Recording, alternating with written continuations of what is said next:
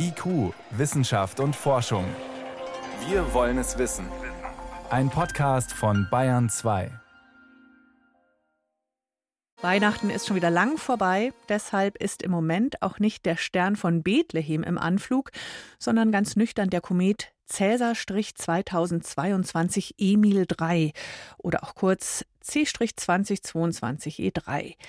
Erst vor einem Jahr entdeckt, kein Wunder, der Komet, als der das letzte Mal an der Erde vorbeigerauscht ist, gab es zumindest in Europa noch keinen Homo sapiens, so vor 50.000 Jahren. Jetzt ist er wieder da, mit bloßem Auge noch nicht erkennbar, aber mit gutem Gerät.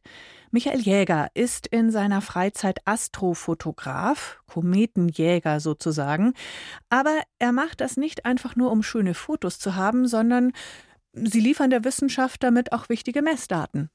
Ja, ja, das machen an für sich viele Amateure weltweit. Ich würde sagen, ein, ein paar Dutzend sind das. Das ist eigentlich sozusagen mein Hauptgeschäft und äh, die schönen Fotos ist quasi der Beipacktext.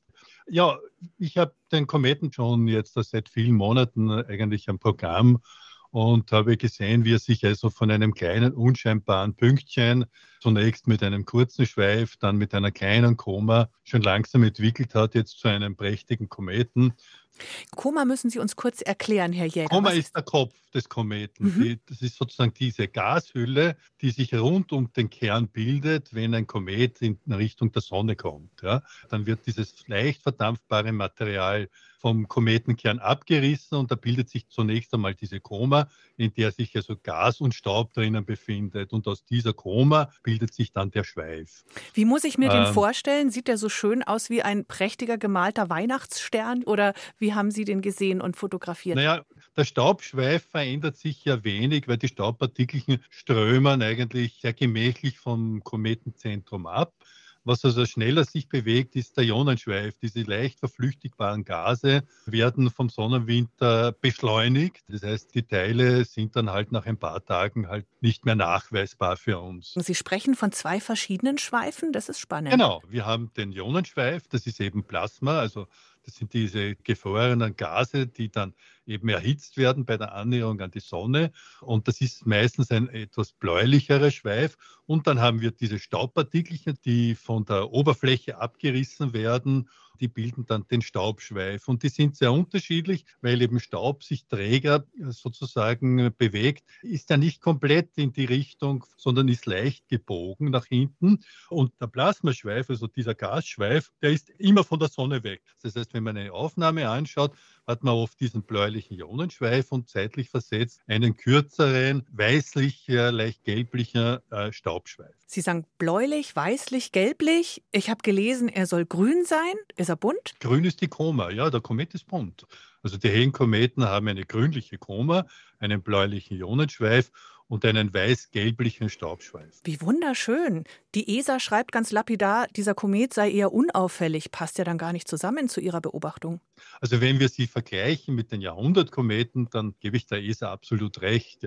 Weder ist ein Hellbob noch ist ein Neowise, weil diese Kometen waren ja mit freiem Auge ganz okay. leicht sichtbar. Ja. Dieser Komet ist etwas schwächer und kann also nur unter dunklen Himmel mit freiem Auge gesehen werden. Mhm. Also wer Neowise vor zweieinhalb Jahren gesehen hat, darf jetzt nicht enttäuscht sein.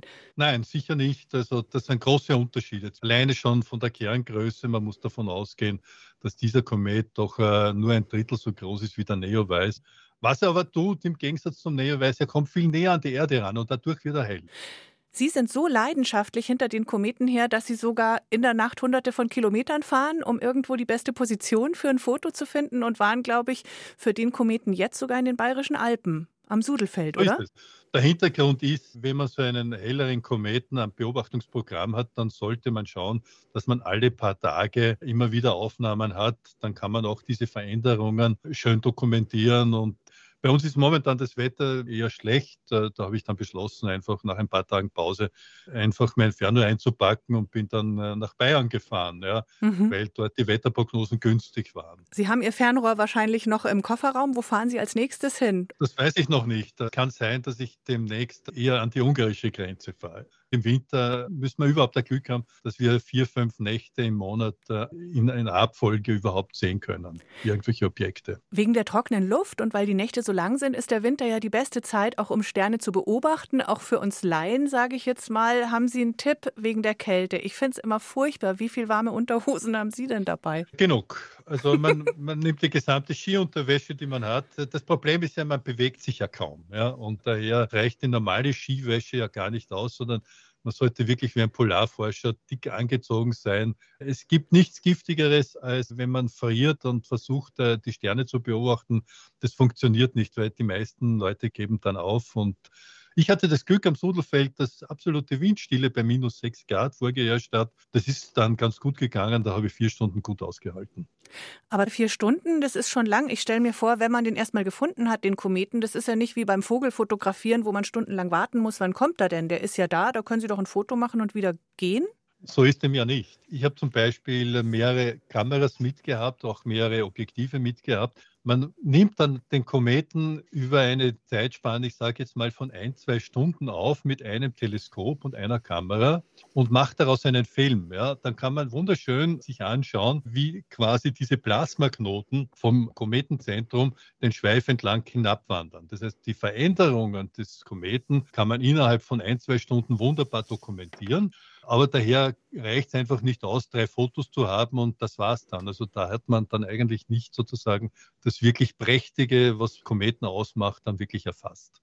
Haben Sie zum Abschluss noch einen Tipp für uns, wenn ich den mit bloßem Auge wirklich sehen will? Wann ja. gehe ich am besten raus? Nun, wir haben jetzt äh, die Situation so, dass der Komet ab nächster Woche zirkumpolar steht in einem Bereich, dass man ihm die ganze Nacht sehen kann. Also Sie haben im Prinzip die Möglichkeit, wenn Sie einen guten Himmel Richtung Norden, Nordwesten haben, schon ab 18, 19 Uhr den Kometen aufzuspüren. Er steht dann zwischen dem großen und dem kleinen Wagen, gar nicht so weit vom Polarstern entfernt. Also das heißt, man muss einfach nur vielleicht aufs Land rausfahren, auf einen einen Feldweg gehen. Und wenn man den Polarstern hat und eine kleine Sternkarte, dann sollte man in der Lage sein, mit einem Feldstecher diesen Kometen relativ rasch aufzuspüren. Er sollte dann eigentlich auch unter sehr dunklen Verhältnissen mit freiem Auge als kleiner Fleck am Himmel sichtbar sein.